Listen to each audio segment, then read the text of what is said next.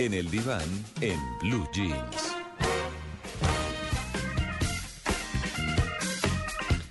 Bueno, las tías. Las tías es el tema del diván hoy. Las tías, ¿por qué?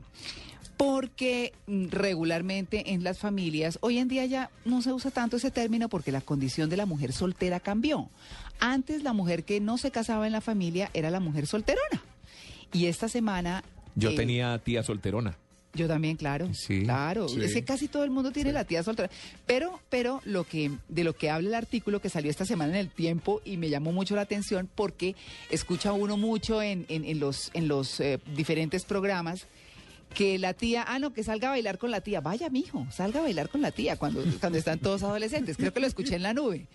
Y justo salió este artículo, entonces dije, pues hablemos de las tías. ¿Por qué? Porque el, el estereotipo de la tía solterona de antes, bigotona, solterona, eh, amarguetas, tacaña, eh, desapareció. Quiero decir que mi tía solterona ni era bigotuda, ni era amarguetas, Igual. era la persona más querida del mundo. Sí. Y la extraño mucho. Eh, Sí, ¿sabe? A mí también Sí. me pasa lo mismo. A mí también me pasa lo mismo. Eh, mi tía Blanca.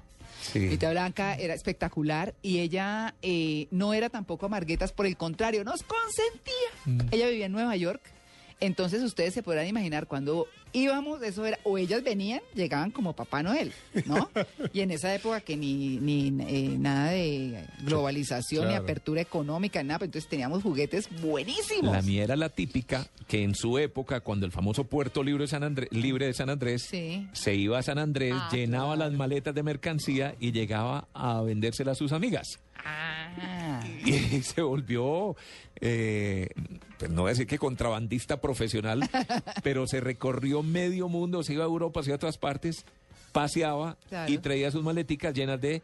Cositas que yo creo que eso, sí, eso creo que lo han hecho muchas señoras toda la vida y seguramente muchas. lo siguen haciendo, ¿cierto? Hoy con Traen su ropita, sus Sí. cachivaches y sus vainas y con su círculo de amigas salen y las venden. No, y es buen negocio. Pues me imagino que sí, porque por lo Sí. que ella por lo menos paseaba muy bueno, pasaba y paseaba muy bueno. Exactamente. No, pues eso. eh, eh, entonces, digamos que como todo ese tema de las tías solteronas, eh, hoy son muy distintas. No son ese prototipo del que habíamos hablado, sino están más a la moda. ¿Cierto? Se cuidan mucho más. Eh, económicamente, pues eh, digamos que se desempeñan como mucho mejor, entonces son mucho más generosas. En fin, tienen otras características. Están, ah, bueno, son buenísimas en tecnología. Están al día en tecnología. Sobre todo porque es que hoy en día ya no hay tanto afán por casarse. No, es que ya es Cierto, otra cosa, ya- ni siquiera por cosa. tener hijos, Tito. No, pues hay me lo dice a mí. parejas, claro, hay parejas que deciden que no tienen hijos y está bien. No y he podido ser abuelo todavía. No, Y, y- y lo estoy poniendo en duda. sí, De verdad, ¿no? Porque es que hoy en día ya Sí. la gente se cuida mucho. sí, sí, sí. O lo dejan para más tarde. No, y además en alguna vez, ¿sabe que en alguna oportunidad cuando tuve mi segundo hijo, Antonio José Caballero me dijo, ve, no tengas más hijos, porque es que con este mundo tan horrible, con este mundo y con esta carestía, mijo, Sí. me pueden tener más hijos. Pero, pero bueno, esto hablando de las tías solteronas que son hoy tan distintas, que son profesionales, que en fin, pues eh, vamos a hablar con un especialista del tema, ¿por qué ese cambio de las tías solteronas? Que ya hoy en día, como decíamos, Solteronas no, es una condición de estar solteras, pero antes solterona era porque no tenía la fortuna de haberse casado. Mm, bien, vamos a hablar con el doctor Leonardo García, que es psicólogo clínico y docente de la Universidad del Bosque. Doctor Leonardo García, buenos días. Buenos días, ¿cómo han estado? Bien, ¿por qué ese cambio de las tías de antes a las de hoy? Precisamente porque hay un cambio en el proyecto de vida. Antes, digamos que el proyecto, pues, eh, para la mayoría era como llegar a casarse, llegar a tener hijos. En algunas personas tal vez no, y las personas pues que no lo llegaban a hacer, pues se quedaban, digamos que en esa condición de ser solteronas, entre comillas. Ahora, dentro del proyecto de vida, para muchas personas es no quererse casar, como lo estaba diciendo ahorita Tito, es no me quiero casar, no, no quiero tener hijos, sino me quiero dedicar a trabajar o me quiero dedicar a estudiar. Entonces el proyecto es completamente diferente. Yo por eso creo que ese rol, digamos que ha incrementado y ha incrementado bastante. Sí, y uno escucha muchas mujeres que no se han casado, que ya están por encima de los 30, porque, porque antes estar soltero era haber llegado a los 22 y no haberse casado, y a los 25 eso ya era grave. Sí. ¿no? Si no se han casado las mujeres. Eh, pero, pero digamos que ese, esa elección de hoy de, de las mujeres solteras, que uno las escucha, no, soy feliz con todos mis sobrinos. Y son matadas y realmente son magníficas tías. ¿Ah?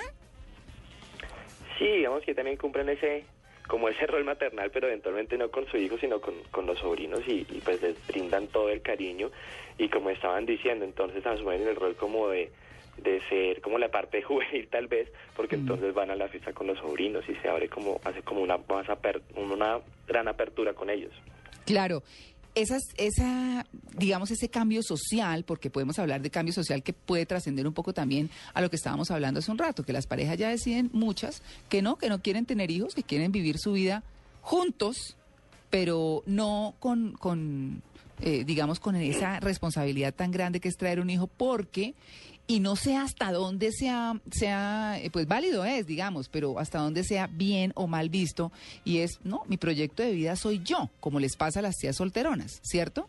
O a las tías solteras, mi proyecto de vida soy yo, y pues no, no quiero nada, no, no quiero hijos, y está bien. Sí, digamos que eso no es algo que esté mal y que de alguna forma en la cultura se ha marcado muchísimo. Es más, si nosotros miramos en, en las familias, eh, no sé, un pelado que entra en la universidad y tiene 22 años y digamos, o, una pelada que tiene 22 años y puede quedar embarazado para, pa- embarazada, en algunas familias eso puede ser, verse como algo escandaloso. Entonces, de alguna manera, la misma familia lo marca y pues person hay personas que siguen como que toman ese camino y deciden, bueno, no, definitivamente no quiero tener hijos, quiero seguir estudiando, quiero hacer una maestría y quiero seguir trabajando y entonces el proyecto cambia mucho. Y no solamente por la persona, sino que la cultura lo ha marcado también bastante. Yo sé que estamos hablando de tías solteronas y lo demás, pero, pero esa tendencia a casarse más tarde, a tener hijos más tarde, o finalmente No a no casarse y a no tener hijos, ¿hacia dónde nos va a llevar como sociedad? No estoy hablando del año entrante ni dentro de cinco años, pero pareciera que es una tendencia que se, que se arraiga más. Sí, le- eventualmente digamos que no es algo no es algo próximo, Pro- probablemente probablemente en algún momento digamos que la tasa de natalidad sí, sí tenga tienda a disminuir, digamos que en este momento todavía no ha pasado porque hay digamos que todavía familias en donde pelados de 18 años, 19 años están teniendo hijos o vemos pelados de 20 años que ya tienen pueden tener dos o incluso tres hijos, pero si digamos se marcara ese como que esa, esa, ese camino, probablemente sí en algún momento haya, empecemos a ver menos niños en nuestras calles, probablemente. Claro. Pues bueno, ahí está la tía. Bueno, antes de irnos, ¿cómo es hoy especialmente la tía solterona? ¿Cuál es el perfil de la, de la tía soltera de hoy? Yo no le diría solterona, además me parece un poco, un poco despectivo. Sí, la tía soltera. Mm, digamos que en gen, como que la mayoría, no diría que todas, eh, pueden digamos que ser exitosas, precisamente porque tienden a, a dedicar su tiempo a otra cosa, entonces el tiempo lo dedican a trabajar o el tiempo lo dedican a estudiar y entonces eh, pues vemos un perfil sí como más exitoso. Más exitoso en lo laboral. En lo laboral, claramente. Sí, sí, sí, porque, pues, eh, igual el tener una familia también es algo bueno. Sí. Y es algo que también le marcaría éxito a una persona sin necesidad de tener muchas cosas. No, no sé si es su especialidad, pero uno nace para ser solterón o solterona. Es decir, hay como gente que, que nació para eso. Es que es la impresión que me queda. Yo, Ay, sí, yo no. veo, yo veo unas Pero ¿cómo personas, no, porque yo veo unas personas que como que, como que no, como que pasan rico lo demás, pero, pero No les interesa. No, les interesa o no tienen suerte. Bueno, esa es ¿cierto? otra. O generan, es, que es lo que quiero saber, si hay gente que Ay, genera son tan cierto... que generan ese Sí, rechazo, No sé, sí. no sé. Sí. O que todos le buscan una quinta pata, ¿no? Entonces, Mm, por eso no, complicadas. no cierran. Sí, hay personas que, digamos, no, no diría que nacen, pero sí que Se convierten, como que de alguna forma o pueden tener malas experiencias o sencillamente dentro de su contexto familiar o de lo que han visto toman la decisión de no hacerlo. Yo creo que en algún momento todas las personas pueden como intentar tener una pareja y a veces las malas experiencias también como que dicen, no, mejor yo para esto no sirvo, entonces me dedico a otra cosa. Sí, o he escuchado mujeres, mujeres profesionalmente muy exitosas que dicen, "Ah, me la pasé trabajando, no hice mi vida, no, no hice un hogar, no tuve hijos, pero así también estoy bien, preferiría conseguirme una pareja. Ya no Mira piensan, ¿ah?